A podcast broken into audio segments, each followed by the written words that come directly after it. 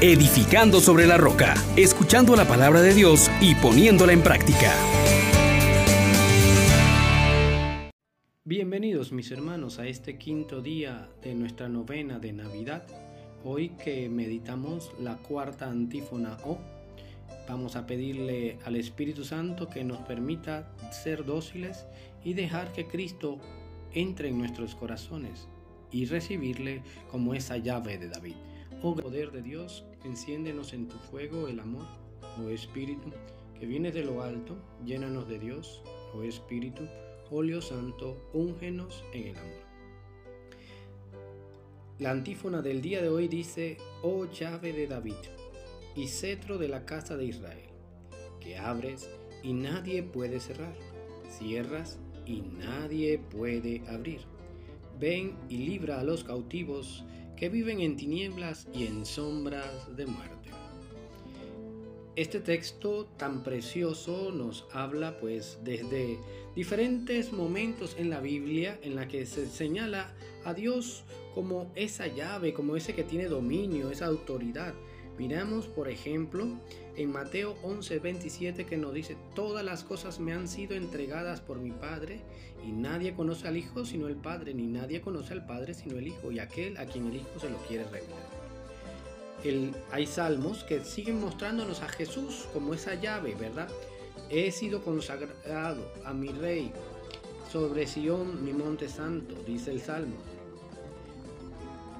El Salmo 110 dice, dice el Señor a mi Señor, siéntate a mi derecha, hasta que ponga a tus enemigos por estrado de tus pies.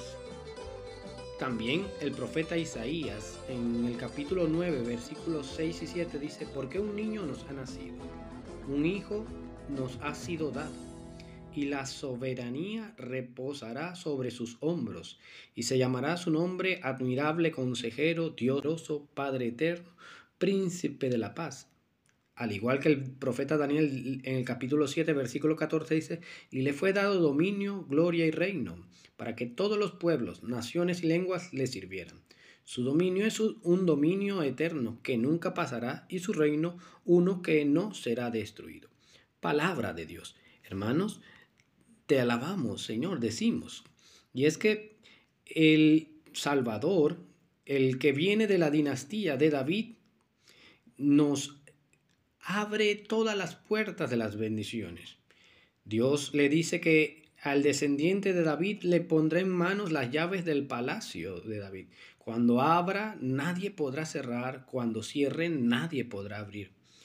Y también encontramos esto mismo en el Apocalipsis, que dice que Cristo es el que tiene la llave, es el veraz, el santo, el que abre las puertas. Cuando miramos al rey David, se nos propone como esa figura que va a ser consolidada en Cristo. David ha sido el elegido por Dios para ser ungido como rey. Fue el que consolidó y dio unidad al reino de Israel, el que trasladó el arca de la alianza a Jerusalén. Sin embargo, su vida estuvo llena de fragilidades y a pesar de eso Dios actuó en ello. Ahora Dios promete un rey de la descendencia de David, mucho más sólido, mucho más firme, y va a llevar al pueblo a la verdadera paz. Y es el Mesías el esperado. Entramos también a considerar la otra figura que aparece en la antífona, las llaves. La llave es signo de poder. El que tiene el poder de las llaves tiene un poder definitivo, expresado en el abrir o en el cerrar. Y estas acciones eh, denota que no tiene nadie que se le oponga. Nadie puede abrir si él cierra y nadie puede cerrar si él abre. Este Mesías, este Salvador que se nos promete, es el que se manifiesta en Cristo Jesús nuestro Señor, nuestro nuevo David. Es el siervo escogido, el ungido y el que cuando inicia su ministerio dice que el Espíritu está sobre él para abrir los ojos a los ciegos, a darle el oído a los sordos, para liberar a los cautivos y realmente sacar a los del que están en calabozo y sacarlos de las tinieblas. Este Dios con nosotros, una vez más, nos saca de las sombrías tinieblas, nos arranca de las cadenas, libera en todas sus acciones de la enfermedad, libera de el dolor, de la angustia, del pecado, de las garras del enemigo. Entonces, con la confianza puesta en este nuevo David, en este Señor, este que es soberano, Dios nos invita en este día a que confiemos en Él, a que pasemos eh, con seguridad a través de los valles de muerte. Y bajo su guía nos podremos recostar en pastos verdes, en praderas y reparar nuestras fuerzas, porque Él es nuestro pastor. Y este Dios que es el que tiene las llaves, el que tiene todo dominio, viene a liberarnos. Para deshacer las obras del diablo se ha manifestado Cristo, para venir a liberarnos. Y qué hermoso considerarlo en este día de esta manera.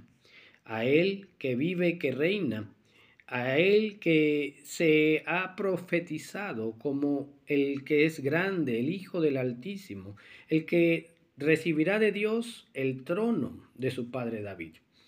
Es el mismo que nos ha dicho que va a prepararnos un lugar, pero también es el que nos ha confiado a nosotros estas llaves. Se las confió a Pedro y a la iglesia para abrir o para cerrar. Que en este día seamos de los que abren a la esperanza y cierran al pecado, de los que abren a la libertad y cierran a toda puerta que sea modo de entrada de opresión y de injusticia. Señor Dios nuestro, hoy también queremos que nos abras el entendimiento para conocerte mejor y para amarte todos los días de nuestra vida. Bendiciones para todos ustedes.